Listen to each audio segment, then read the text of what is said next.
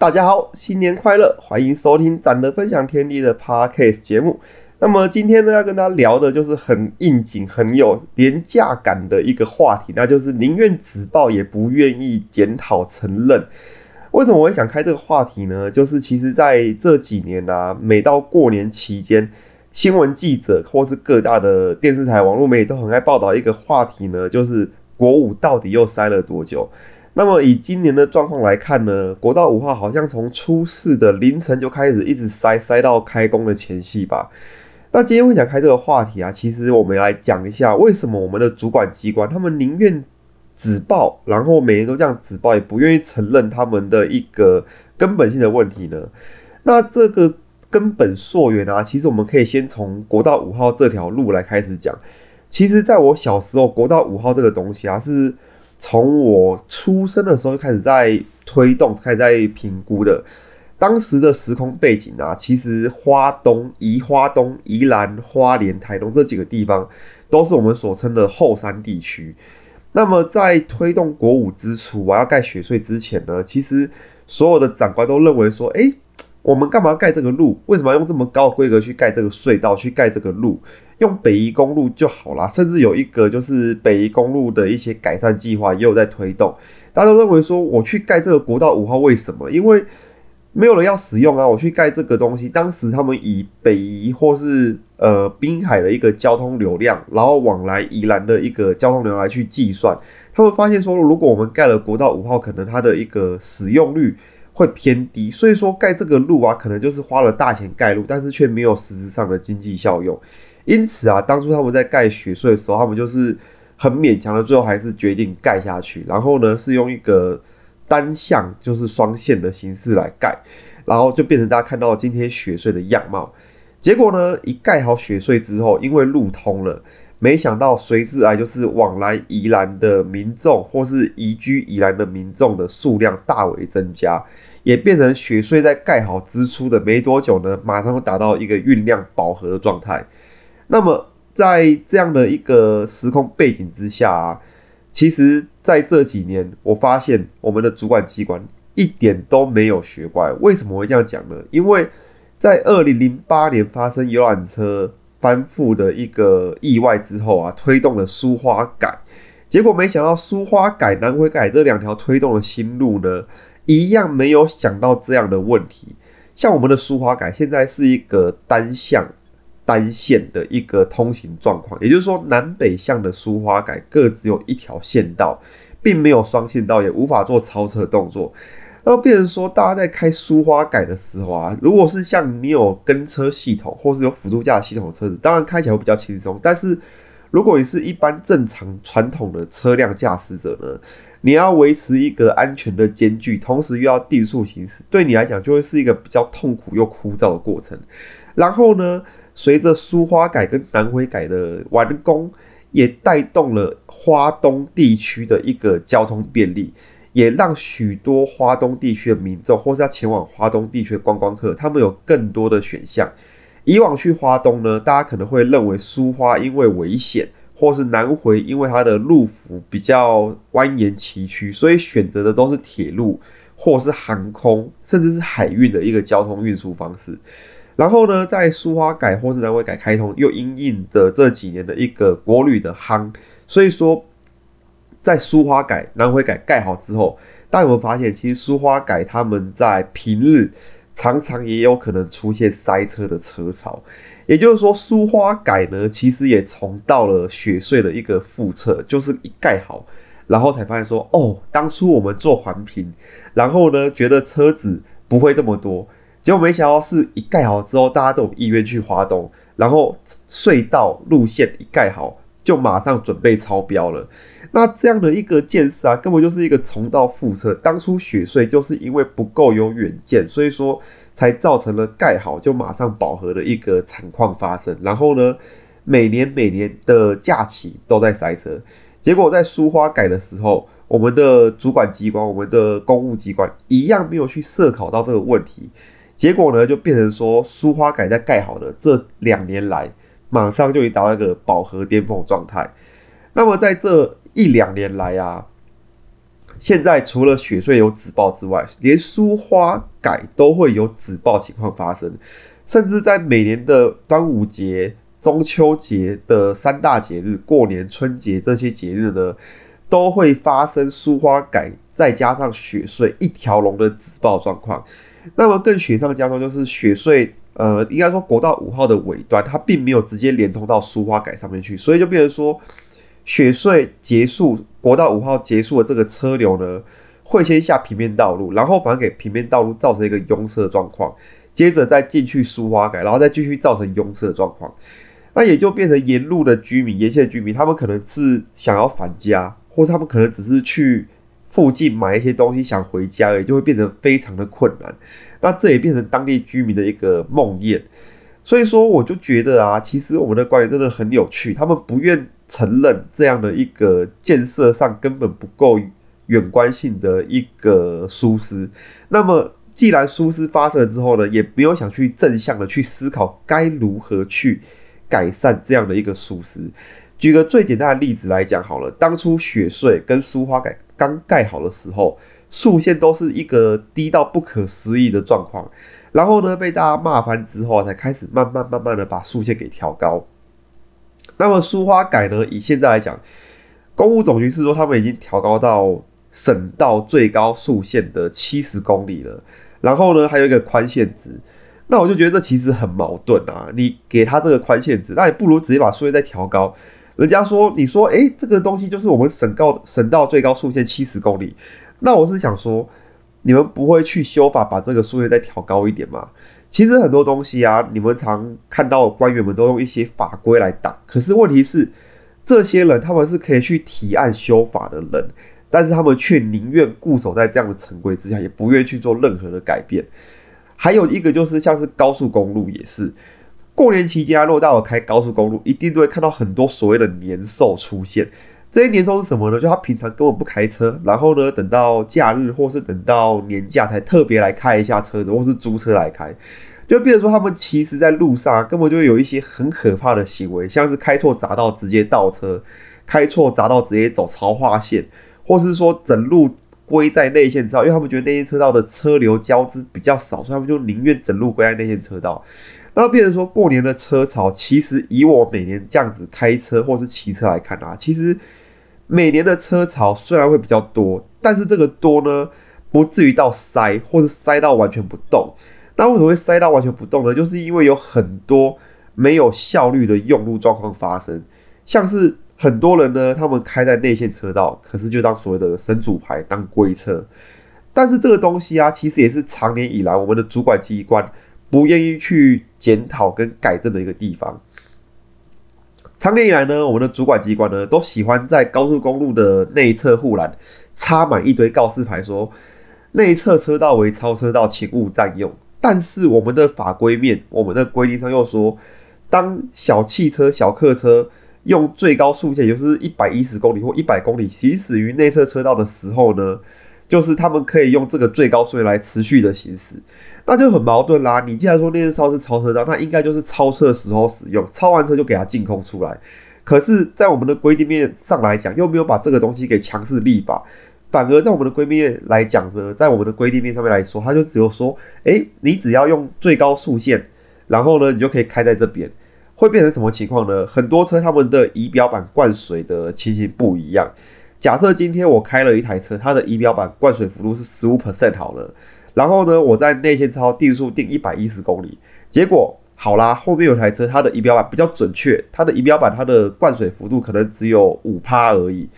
那么一台是十五趴的灌水，一台是五趴灌水，一样定速一百一十公里，很快的你就会发现后边的车子追到前面这台十五 percent 灌水仪表板的车子，但是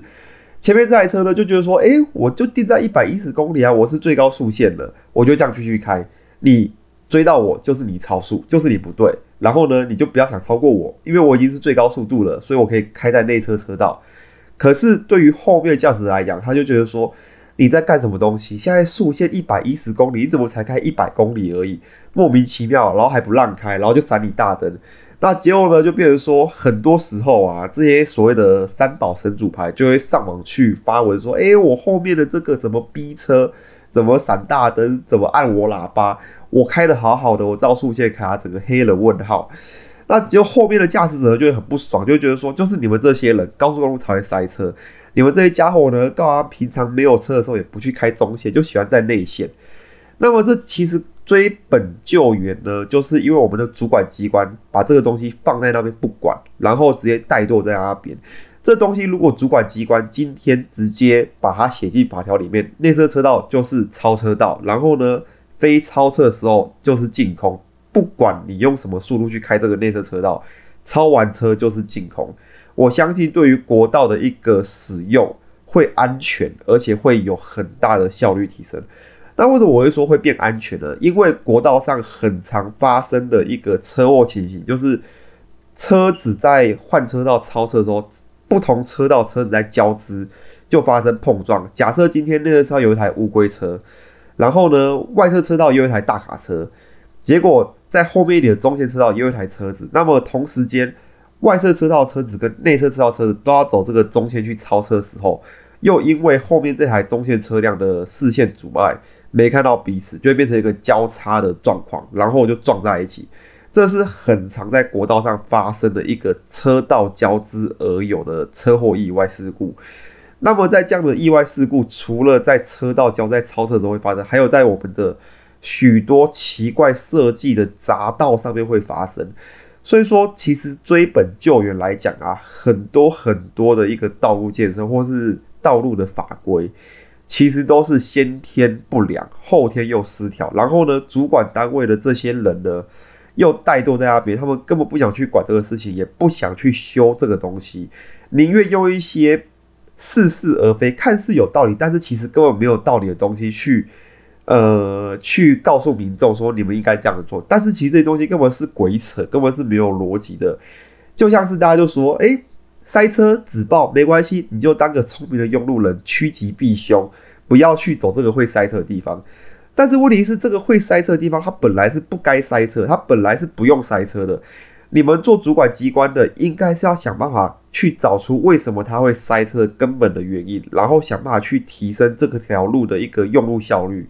像我们讲的雪隧，大家在雪隧里面最常遇到的就是乌龟车。那乌龟车呢，我们现在有什么方法可以对付他们呢？第一个广播，那再呢就是警察可能会去开罚，但是这个警察开罚。我相信有开过雪隧的，应该都可以认同我讲的，就是警察根本不会在隧道里面站着去抓乌龟车，他们一定一定是在一个比较相对安全、开放的环境去抓这个乌龟车。然后呢，国道每年举发乌龟车比例，我相信还是比超速这些来的低。再就是雪隧对于这些乌龟车呢，他们是没有一个实质上的办法，所以造成说。雪隧变成一个很大的瓶颈点。那如果说今天雪隧的速线放宽到跟国道一样的一百公里，然后呢，它的整个呃怎么讲？对于速线的科技执法是针对乌龟车的话，我相信雪隧它的整个使用效率应该会大大提高。前阵子才有个新闻，雪隧前面有一台乌龟车开四十公里而已，然后呢？除了广播，除了打告示牌之外，也无法可发。所以我就觉得说，这些东西根本是一个每天都在看，而且是每年都在看的一个根本性的问题。但是我们的主管机关呢，却不愿意去检讨、去改进，甚至用一些很奇怪的方法来认同这样的做法。像以往我们说砸道，匝道很多车会插队，然后呢，这些车插队走潮化线啊，然后走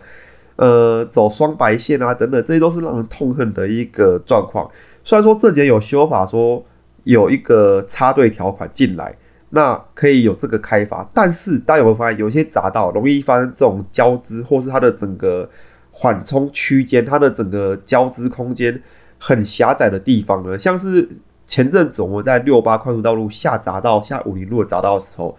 他们下匝道之后呢，就马上要再下另外一个去平面道路的匝道，或是说你要去新竹市区，你就可以继续走这个高架联络道。但是因为他们在左转，就是下六八左转之后的到这个下坡匝道的这个地方，它的长度不足，他们这个缓冲区不足，所以说他们干脆不画潮花线，也不画双白线，他们就直接都是画虚线，那就变成说那一天我们在骑车的时候，就遇到一个宾士，他开过头，结果他就直接在匝道前就直接刹车，然后直接鬼子切入，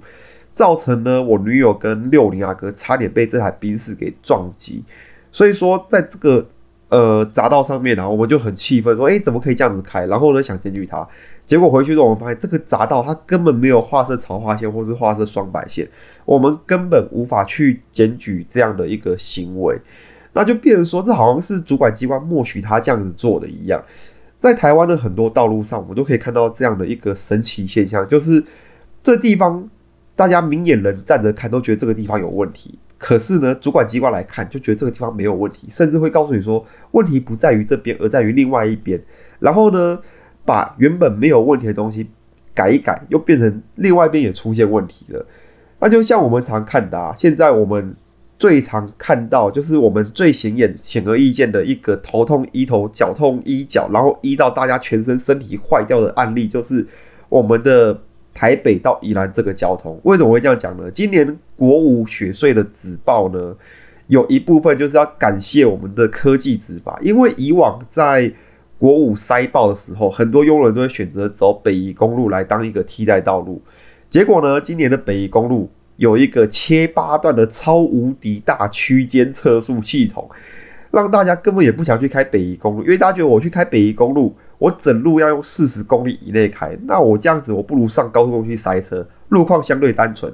对于我这个呃车子有辅助驾驶来讲，我也宁愿去开国道五号去塞车。为什么？反正塞车车主会帮我跟车啊，那我就坐在上面听音乐、喝水，然后休息就好了。然后旁边还有休息站，我开。北移一不小心超过四十公里，还可能接到一张罚单。然后呢，路况上可能还要遇到一些猴子在那跑来跑去的。所以说，在这样的一个情形之下呢，感谢我们的伟大的主管机关，把北宜公路封印了起来。然后呢，再把国道五号的乌龟车也一起放了出来，那就让大家一起在那边赛车，然后每天继续直报。